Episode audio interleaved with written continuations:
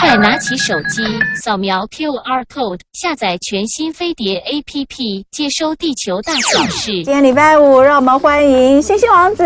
是，大家好，大家好，我是星星王子。哎、嗯，王子来哦，我们今天又来继续讲非常非常复杂的东西，十二宫心解的第二第二集。哈、嗯，上一集讲，大家还记得吗？我都不太记得了。好，OK，那我们要重新复习一下，重新复习一下哦。对，我们讲宫位跟星座的概念，要解释清楚啊。因为，呃，虽然很多人会讲说啊，这是后天十二宫，什么先天十二宫，其实并没有这个先天十二宫这个这个概念，其实是错误的啦。因为，呃，应该是讲说，呃，天空的星座代表的是个性，嗯，那地表的。呃，宫位代表的是环境，嗯、你要你要把这两个名词分开来。再讲一次。好，天上的星座代表个性，然后呢，地下的宫位代表环境。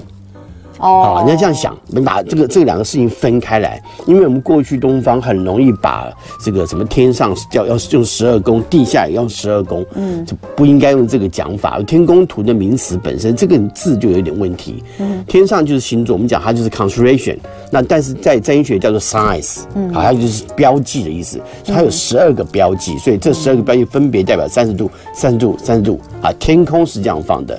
可是到地表之后呢，不是这样的，因为我们地表是圆的，嗯、我们是圆圆球状的。嗯、你把它摊开成平面之后呢，在各各不同位置，呃，去看的话，依照三角球面算法，哎嗯、好，球面算法，它的空间位置是大小不一样的。对对对对对。啊，那所以呢，这个你必须知道天，你不要不要再用什么白羊宫来形容第一宫。嗯。嗯好，白羊宫白羊座就是白羊座，没有白羊宫这件事情，这是过去一直在在。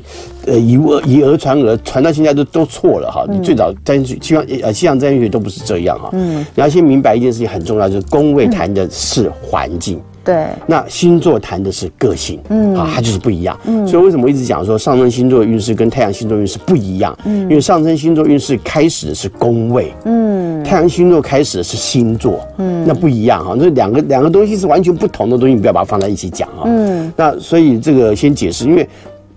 嗯，呃，应该说先天的条件是你一出生的时候，这一天有多少人跟你同一天出生，没有错。嗯。可是你出生了之后，你在地表这个环境，并不是每一个人都跟你跟你一样。嗯。那这个地表环境，还有你生存的环境，你在家的环境，都会产生不同的个人的影响。嗯。那这个个人影响就会造就出，虽然同一天生的人，可能就会变不一样。嗯。啊，那那就是虽然说我们可能，比如说我们跟某某那个伟人同一天生，啊，某某坏人同一天生，可是我们为什么跟他不一样？啊，就是因为我们在环境上面产生不同状态，所以。呃，宫位其实要让我们了解我们在生存的环境当中，我们朝哪个方向去运作才是最合理的、最好的啊。其实是要用宫位来帮我们了解我们在面对时运的时候，在什么样的空间运作会带来更大的效益。嗯，好，这个是比较有重要的。我们刚刚有朋友说，嗯，我要把我的宫位图拿出来。没错，我现在也在做同样的事情。好，那先来讲一下，这刚刚有稍微解释一下，呃，十二宫。那占星学就是用后天十二宫来象征人。人生十二种重要的生活领域，对，对，所以我们在做，我们如果去这个网络上找我们的这个宫位图的话，就会看到哦，什么你的第一宫在什么什么什么星座，什么星座，什么星座，什么星座。我们这一次哦，这这一次的这个特辑就是要来跟大家解释，你每次看到这个你看不懂哦，那告诉你，当你的呃第几宫落在什么地方的时候，它到底代表是什么？那这个它因为是象征人生十二种重要的生活领域。所以其实跟你的。其实整个都有关，对不对？对，跟你的生活、生活当中你选择的对象，然后价值观，对，你去哪里赚钱、工作，都有关系，去哪里玩都有关系。所以可以来看一下。那我们上一次其实已经讲了第一宫到第四宫。那上次如果呃错过的朋友，可以去找一下我们 YouTube 的回放，是二零二二年的十二月十六号。二零二二年的十二月十六号，我们那一次就讲了一到四宫。而且前面也把十二宫到底代表什么意义讲得很清楚，大家可以讲。嗯、那呃，你现在要做的就是第一个，先把你的宫位图拿出 来。那假设你说我不知道，没关系，嗯、你现在上网哦、去找这种星座的这种网站，其实都找得到，都找得到。你只要输入你的这些资料，它会跑出非常多。除了一般我们所看到的，你什么什么星什么上升星座啊，什么什么什么星座什么星座之类的，然后还有你的宫位图之外，它通常都会有一个宫位的资料，就把这个东西拿来看。那我们接下来就继续哈。好，第五宫。对，第五宫。嗯、那同时我再再解释、再补充一下啊。对对对，就是就是刚刚所讲到那宫位啊，那那很多人会告诉你说，哦，这个宫位是什么星座到什么星座？为什么什么什么？不要不要管那么多，你只要管你什么星进到这个宫位就好了。什么心境到你这个宫位，它的指向是先不要管它了，因为这个东西对专业的占星学家来说可能会比较重要，嗯，它会有比较多的参考角度，我来看数据上的东西。可是对一般人而言，你不要管那个呃第一宫对对到什么气，对到什么几度几度，第二宫对到几度几度，你不要管这个事情啊，因为这个事情把你搞昏。那你不要管它，因为这个事情很多很多专专家也解释不清楚啊。他认为专家，他他解释不清楚，很多是这样子的。所以呢，你只要知道，哎，我什么星降什么宫位啊？这个星在宫位要做什么作用哈？但是，我们先基础会只是谈到说每一个宫位在做什么，所以大家就明白，可能譬如说你要谈恋爱哦，金星啊，谈到太那个外在显现也要跟太阳，你的情绪你跟月亮有关，所以你要知道这个各个宫位，呃，各个行星经营的宫位会让这个星在这个宫位发生跟这个宫位相关的状态。嗯，好，那我们再来看，我们来讲第五第五宫，对，嗯，上次讲了第一到第四，一到四啊，第一宫很简单，它就上升星座开始。它其实讲到的是你自己人格的自我存在啊，你要怎么去发展，你怎么展现你自己，你自我独处的时候你会产生什么样的状态？它也是第一宫，也是上升星座呃发展的空间啊。我在什么地方？所以第一宫谈到的自我，就是你在什么地方，那就是你。嗯啊，在任何地方那都可以是你，所以第一宫没有一个特定环境，那个第一宫是你存在的环境啊，你这样想就就好了哈。嗯，第二宫是呃，你可能呃跟物质资源啊，物质资源有关的一些环境，好，那这个当然包含跟呃东呃我们过去华夏文华夏华夏文明讲到的是呃官禄啊，而不是官禄对不对？那个财帛好，跟金钱有关，财帛，那金钱资源嘛，就第二宫讲这个事情。那第三宫呢，讲到的是呃兄弟。好，那过去讲兄弟，那事实上第三宫讲的是交流、沟通、互动、学习。嗯，那他的学习比较属于尝试学习。那旅行走呃移动，可能只是小距离、小幅度的移动。嗯，啊，从这个村子走到另外一个村子，可能就这样子一个小小小幅度移动。啊，去逛夜市，哈，都跟三宫有关。打电话跟三宫有关。嗯，使用手机跟三宫有关。用电脑啊，通讯网络都跟三宫有关。开车也跟三宫有关。嗯，啊，交流互动都跟他有关。会不会说话也跟三宫有关。嗯，做业务。业务员跟三宫有关，好，很多业务员三宫非常多的心，好，嗯，然后第四宫呢，是我们生存来说最重要的第最重要的宫位，因为所有的呃，虽然说我们我们个人存在在第一宫，可是但是你生活必须要在第四宫，嗯，第四宫讲是家庭，嗯，好，你所有我们所有的出发点都会跟家庭有关，嗯，这个家不一定呃是。是，产是怎么讲？家庭不一定是一定的环境，家庭它比较大的概念是，呃，跟父母亲一起的，跟家人一起的环境，就叫家。那在家得到非常多安全感。那家其实是，呃，占星学来来看，第四宫谈到的是从。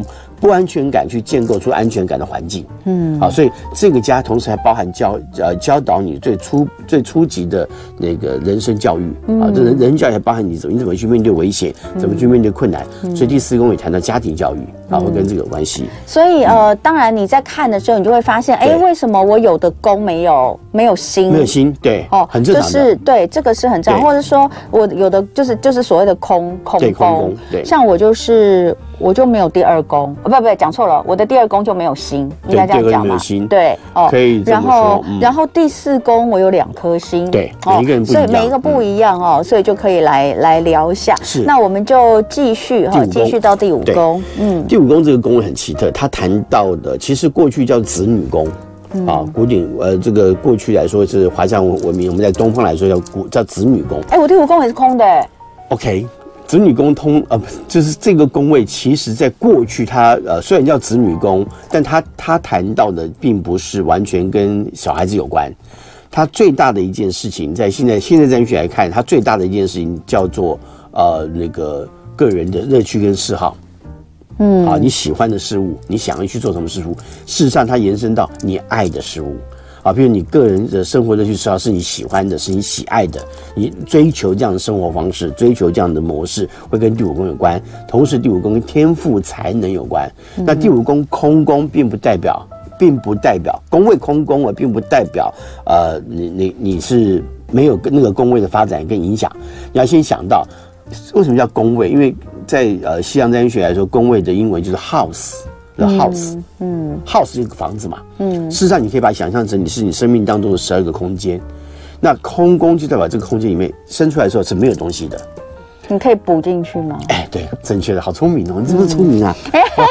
好，第五宫是这样子，我可以放进去嘛，所以我可以自己去补充它。那这个补充它，通常我们在占星学的运用来说，我们会透过每一个月月亮经过它的时候产生它的作用，然后每一年太阳经过它的时候产生作用，每十二年木星经过它的时候产生作用。嗯，所以让我们行星经过它的时候产生这个宫位的影响力，来带动我们产生这个宫位的作用力。嗯，好，那所以呢，所以我们我们可以呃在一。平常在生活当中去历历练它，但重点在于这个宫位谈到什么？生活乐趣嗜好。嗯、你把它想象成就是这个宫位是空的，对不对？嗯、可是我买了一个最新的 PS 五，好吧，嗯、然后就把它放到里面去，因为它是我的游戏间。嗯、你把它想象它是游戏间，好，那所以它就是游戏的环境。你要去哪里玩？啊，就到这个地方去。啊，虽然就可能有空间指向，但是或者是说，或者是说什么？第五宫哦，为什么讲？我刚刚先告诉大家不要看星座。但你看星座有什么作用呢？有时候跟别人互动的时候，它会有作用。嗯，比如说你的第五宫如果说落在金牛座二十三度到双子座二十二度左右，那你就找一个双子座在一度的人或两度的人，然后呢，他的太阳就就会在你的第五宫发光。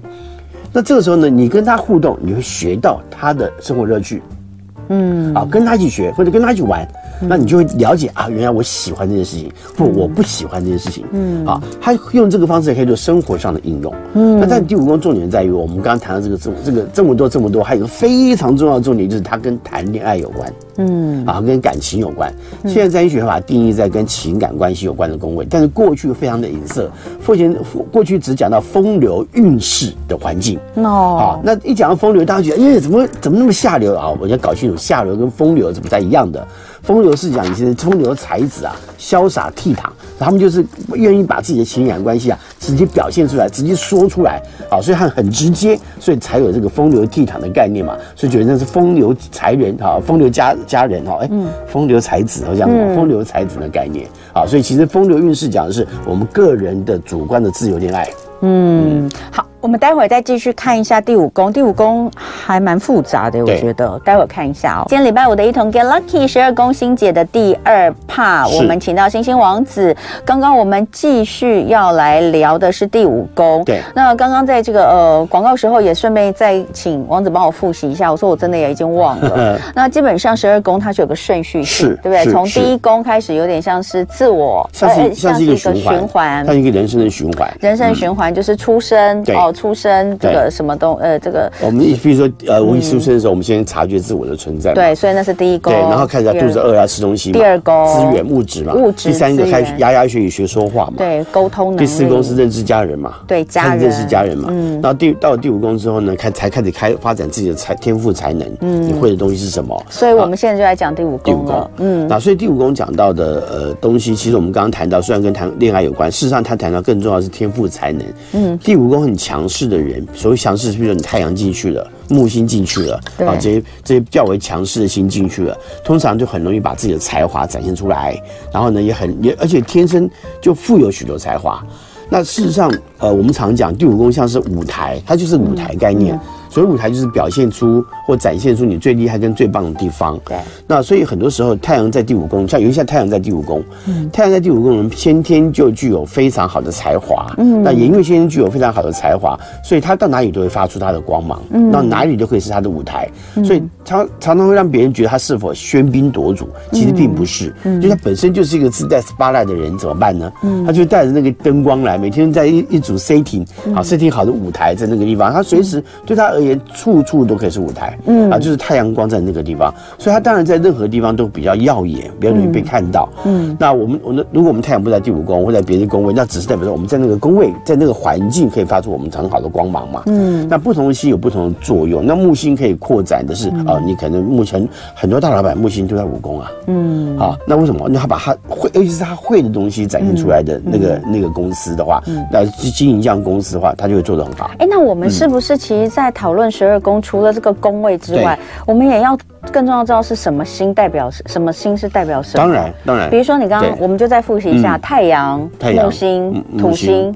太阳呃呃月太阳，就我们顺照顺序来看的话，太阳月亮，对，然后过来是然后是从太阳的距离来看，水星、金星，嗯，然后火星、木星、土星、天王星、海王星跟冥王星。那这些星本身都有不同的作用，对。所以它，如果我们知道这些星本身的不同的作用，对，然后再去对上这个十二宫它分别代表的意义，我就可以简单的做自我解读啦，不是这样吗？对，可以这样子啊，没错啊，对啊，是啊。但是你要你要理解很，很很它的复杂度在于，呃，占星学的复杂是这样子，先告诉你有一个基础的盘子，这个盘就是宫位嘛。对啊，它就像那个桌面一样嘛，十二宫嘛，对不对？然后你把弹珠丢下来嘛，嗯，那弹珠大小嘛，木太阳最大嘛，那有的很小嘛，冥王星可能一点点小小一小弹珠嘛，小钢珠一个嘛。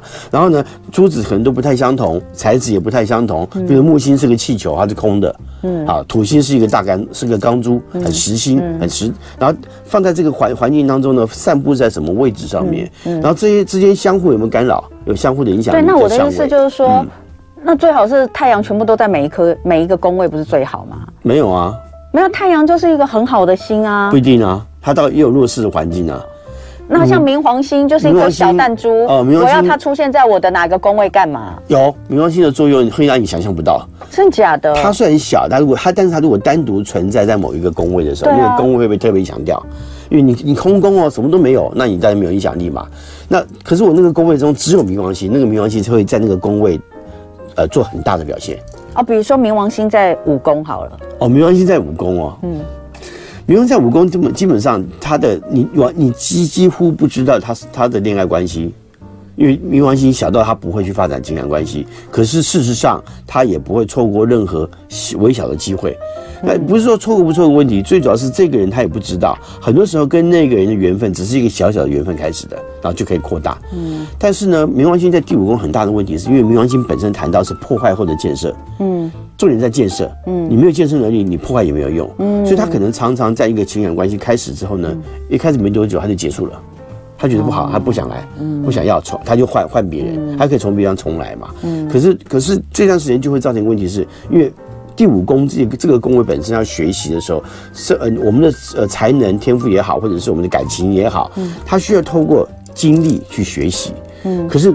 冥王星因为很小，一开始才刚开始起一个苗头，他可能在想说，我我很喜欢这个男生，我很喜欢这个女生，才起了一个念头，突然间转眼看到看到他吃东西的样子，就就觉得，嗯，算了，还是放弃好了，好，或者他可能看到个什么样状况，他就放弃了，嗯，所以连开始都没有开始之后，所以很多冥王星在第五宫，基本上他都很冷，嗯。在在情感关系都很冷，很冷的去去去面对情感关系的互动，可能根本就不太去。互动情感关系，就是因为他有时候看到不对劲，一点点不对，他就他就不要了。嗯，对，因为我在想的就是说，我们常常说什么心是吉星，对，什么星是凶星，是那是不是这个东西也可以用用它来去放在宫位里面做是，是吗？对不对？所以我们上次有讲到哪些星是好的，比如说木星跟。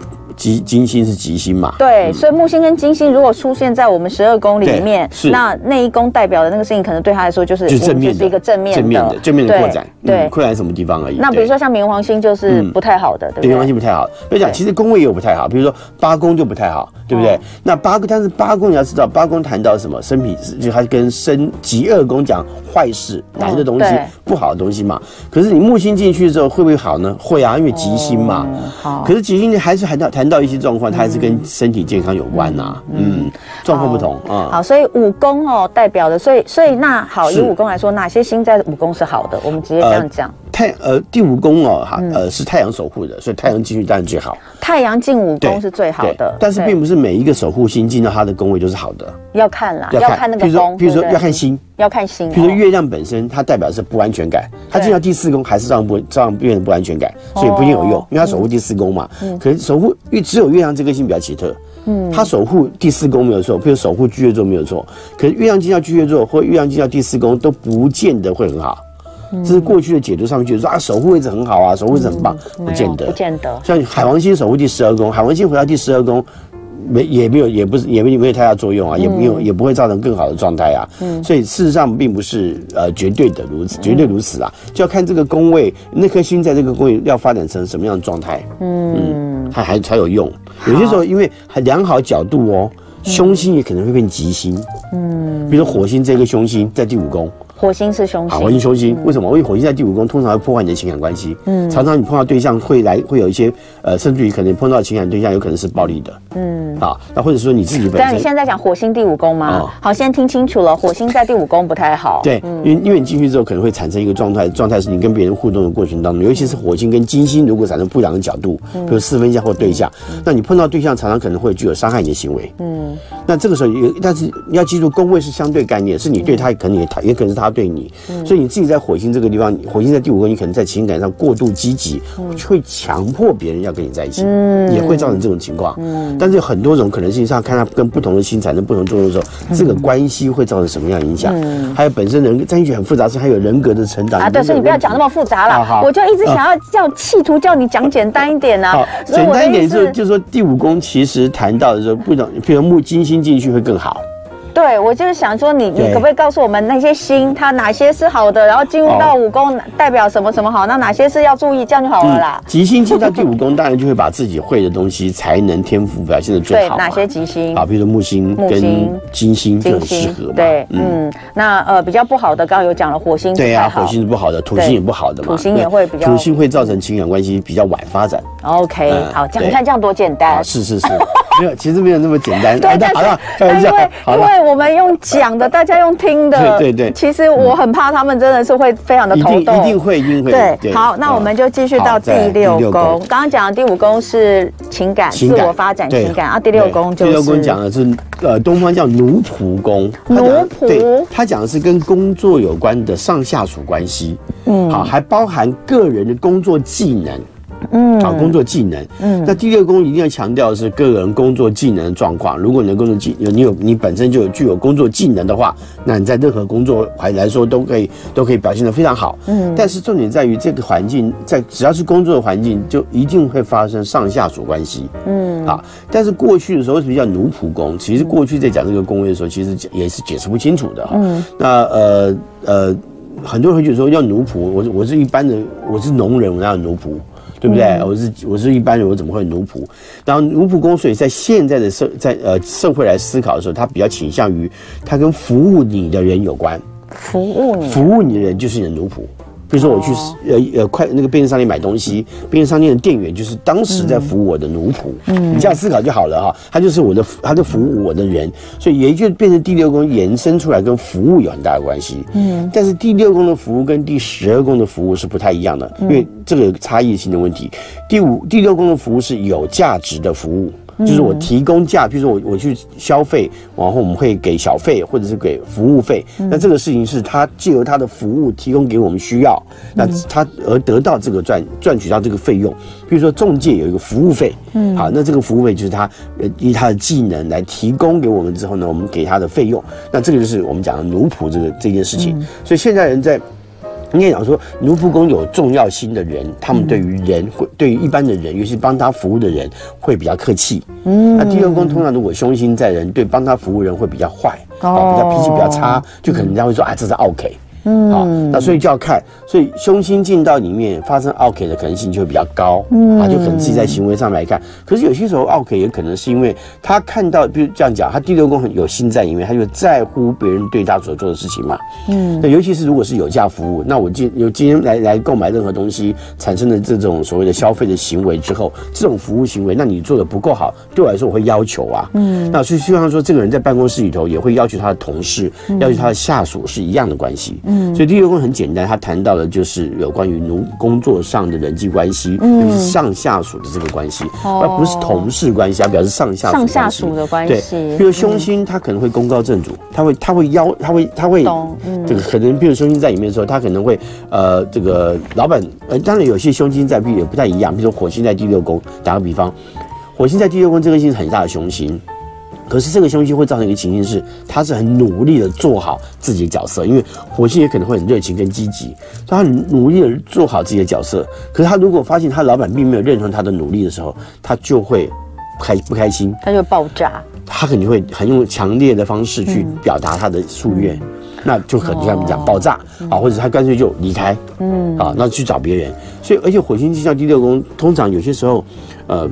它会造成情形比较是呃会威胁到上司，嗯，所以他很积极的表现可能会威胁到上司的表现，嗯，嗯，那比如说好的星，像是金星，好，金星在第六，那呃没有没有不不一定，像这个时候金星在第六宫就不是好的，就不好，哦，就不好，它反而会破坏他的人际关系。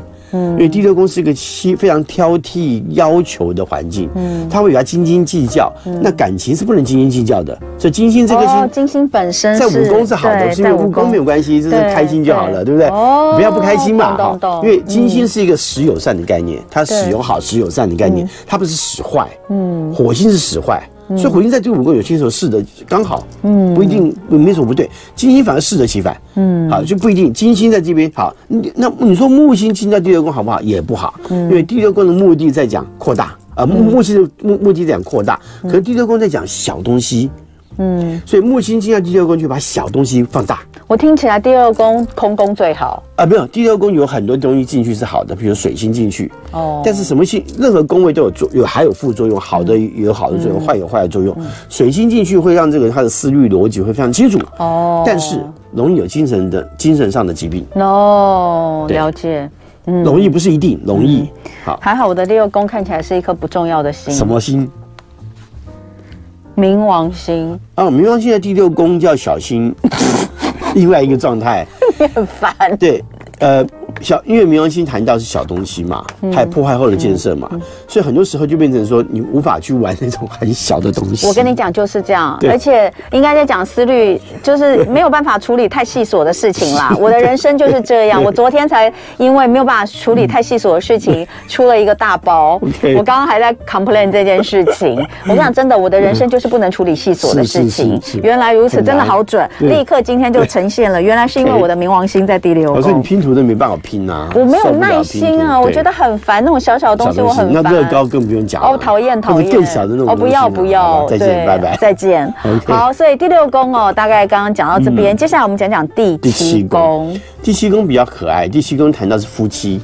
婚姻，其实他谈到的是合伙关系，这样讲啊，他因为婚姻关系也是一个夫妻关系，也是一个合伙关系，嗯，所以那只是应该讲说，整个第七宫谈到是跟别人互动的意思。事实上，第七宫它最最广义的讲法是泛指与任何人互动，就叫做第七宫。嗯，好，第一宫是你自己呀，嗯，第七宫是相对的嘛，就多了一个人之后，多了别人在了之后，这个泛指与任何人互动就是第七宫，它最广义来看是这样子，然后再狭义进去才是变成合伙关系，嗯，互动关系，再狭义进去才会变成婚姻关系，嗯，好，所以婚姻关系在在夫妻宫当中，第七宫当中谈的只是一小部分而已，嗯，事实上谈到是跟别人与合不合这件事情，那对第七宫本身就是一个共好的概念，可是第七宫的状况是这样子，他通常会呃。期望自己在别人的心目当中，或者对在别人的呃呃感受当中是有意义的，所以他会去做很多讨好别人的事情，看看别人对他的反应是什么。嗯，他在寻求两者之间平衡的一种相对模式，嗯，互动模式。嗯嗯，嗯。所以所以刚开始年轻，你比较年轻的，比如第七宫有星的话，你比较年轻，呃，在跟别人互动的过程当中，往往会太过于在乎对方是不是在乎你。那这种情况就会造成你用很多心力，然后但对方。个表现不够好的时候，会感到非常大的失望。可是年龄大了以后，自我这个平衡会比较容易满足，所以有些时候他就明白，我付出这么多，万一对方没有回应，我没关系，我就放回来一点点，不要再放进去了。所以第七宫事实上有很多时候是让我们在生活当中自己加砝码。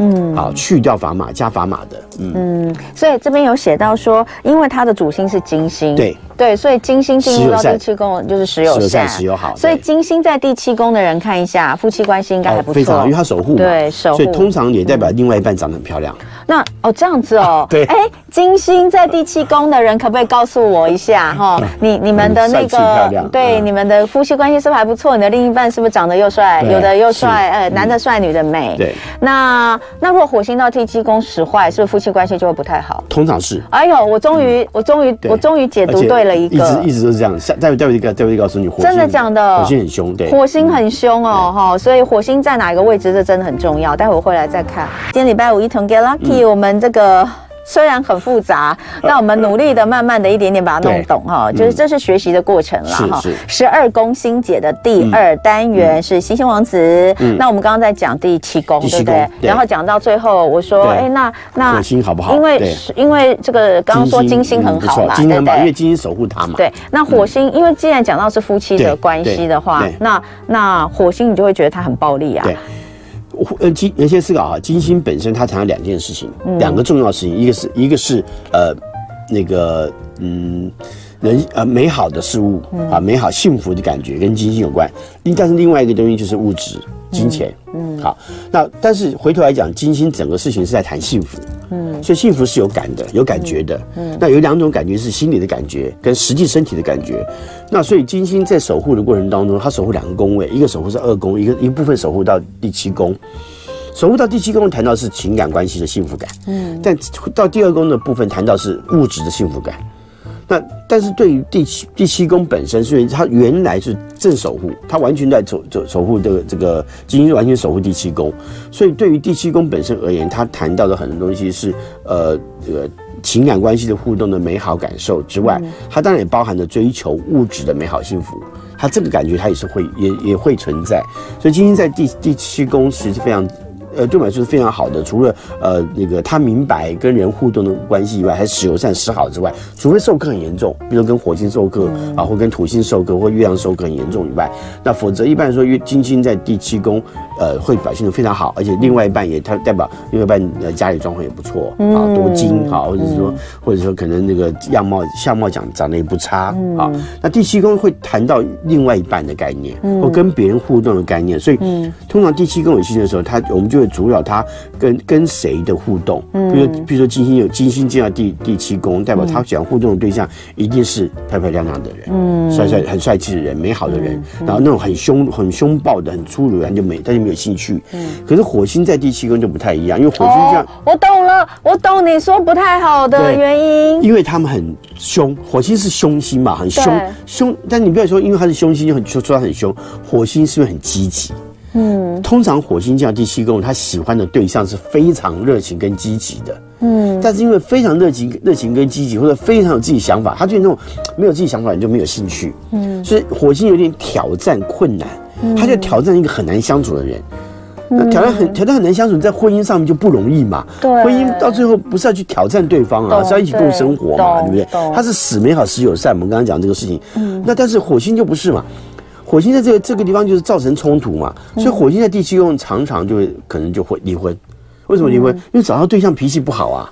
嗯，呃，如果你找你是找金星的在第七宫的人，我不你是金星在第七宫，你找对象已经脾气很好的人，已经是很和善的人，不会动不动就伤害自己给你看的。我们刚刚有一个朋友说，对，他说他他是第七宫，对，他呃他说有他说另一半有人说很帅，但他自己觉得还还好，可是他们很少很少吵架，是和善嘛。对，哇，有些时候是气质啦，金星也常常是气质，内在气质，嗯。啊，它讲一个均衡的概念。可是火星就不一样，火星很容易造成状况，所以我们后来就就就跟火星在第七宫人讲说，拜托你可不可以不要找同行结婚？嗯，因为同行是最容易吵架的。嗯，我看我我过去的案例当中，会分手分开的几几乎都是同行。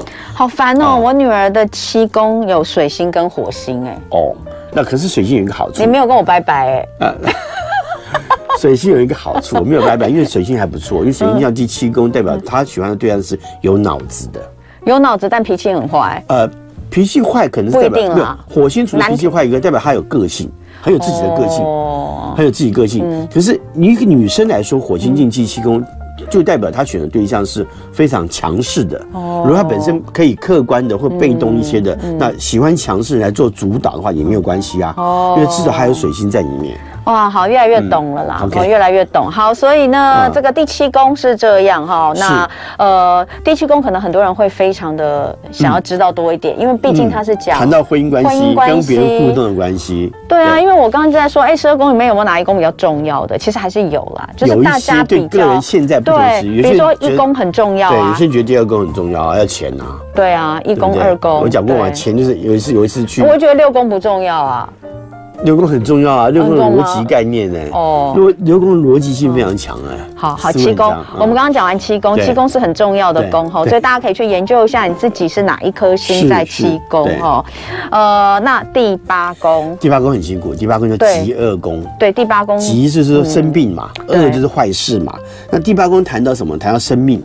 第八宫非常复杂哦。如果用如果用我的书里面的解法来讲的话，嗯、那这个是非常复杂的东西。那谈我谈到的呃广义相对论，然后谈到谈到量子力学，嗯、啊，在里面谈到生命这件事情。嗯，因为为什么这样解释呢？因为其实生命是对每一个人而言，生命在宇宙无茫茫茫的无垠的宇宙当中，嗯、每一个人的生命依照时间线来走的话，只是一条线。嗯。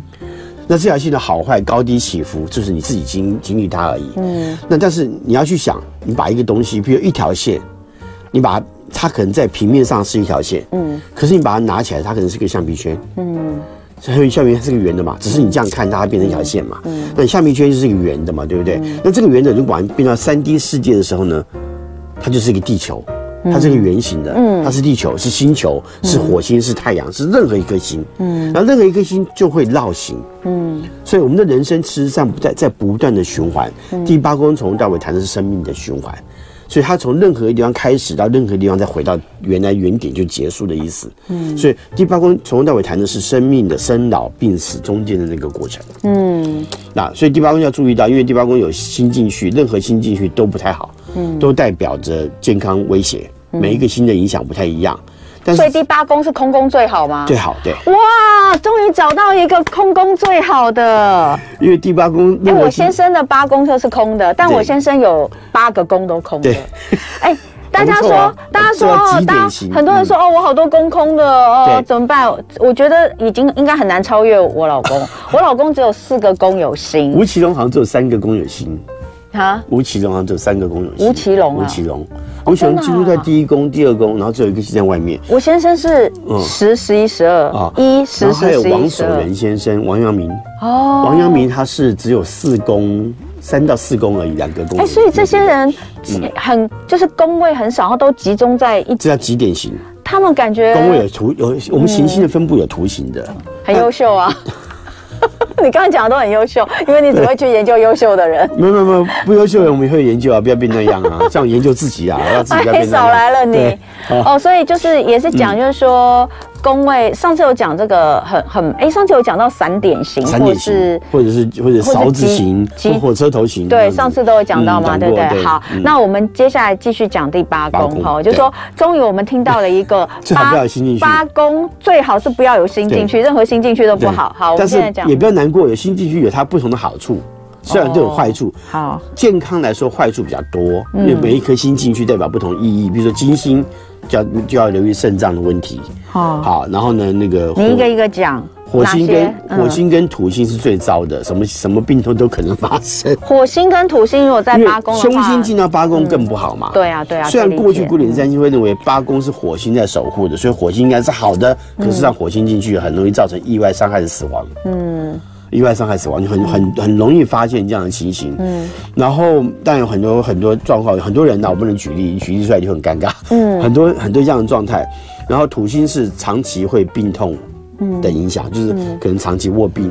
啊，或是小从小到大身体健康就很差哦，啊，就是很不好。对，然后呃，这个木星进去是其中那么多星当中最好的一颗星了。哦，如果是如果你的八宫没有星是最好，对，其次就是只有一颗木星。为什么？木星的死亡原因，每一颗星都有死亡原因嘛，哈。木星的死亡原因通常是呃器官衰竭。嗯，器官衰竭就是你活到老，你才才衰竭死亡，你不是更好吗？嗯，所以你不要滥用器官就没事了。哎，我一定要讲一下，因为很多人都在都在。都在写他们自己在 YouTube 上在写他们什么，可是我觉得你们写的都怪怪的。比如说，刚刚有很多人说，呃，双鱼在第第几宫是怎么样？所以我才跟你讲，不是这样看。我才跟你讲，不要去看外面的星座，不要看星座，看行星。先讲宫位，讲先讲宫位，讲行星。看行星跟宫位，像刚刚有人写说他的他的这个土星有火跟土。啊，这是什么意思？看不懂。你应该是说你的第几宫有火星跟火星合在一起，是不是？对，没有他，没有他，他应该不是这，我觉得是看错了。哦，就是你们在看那个网络上的时候，请把星座那一栏略过，直接看宫位之后是去对行星。他可能讲他，他后面讲一句话，可不可以用运动来啊？就是第八宫可能有。火星跟土星的意思啊，嗯，好，所以好，你刚刚讲八宫这个土星、火星、进去要特别注意。然后呃，你刚说唯一一颗比较好的是木星，嗯，那还有其他的？既然是讲那个健康，我们多讲一点啦。对，那呃还有什么星？呃，像天王星、月亮哦，月亮月亮就要小心，月亮有很多来自于呃土星还还土星还包含另外一个原因叫做遗传，就是呃不是遗传疾病，它是生活习惯病哦，生活习惯家里的生活习惯所造成的影响。为什么它这个月月亮也跟这个有关系？可是月亮有更大的关系来自于遗传，嗯，好，比如尤其是来自于母体的遗传会会比较多，啊，比较多问题。那呃，还有比如说太阳光，太阳的话呢，就是很容易造成意外，也是意外。嗯，但太阳在第八宫呢，通常生命会比较暗淡，生命能量很弱，所以小的时候身体非常不好。哦，他要经过一段时间之后，才会慢慢的增强自己的身体。哦，好。水星的话就要小心那个，就是呃那个呃呼吸道系统的问题。嗯，好，然后。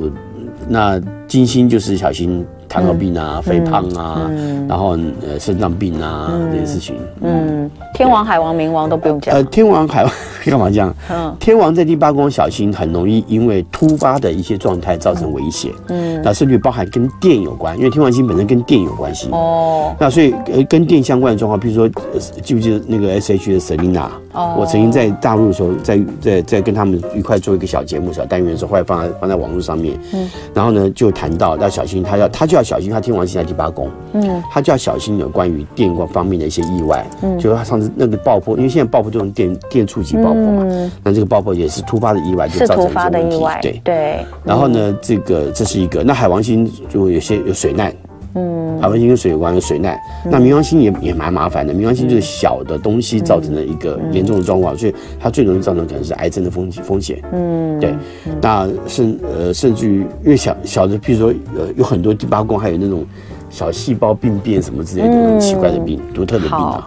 好，所以哦，如果第八宫你现在是空的，那真是恭喜你。对对，代表你的身体。我们现在知道，去看一下人瑞是不是？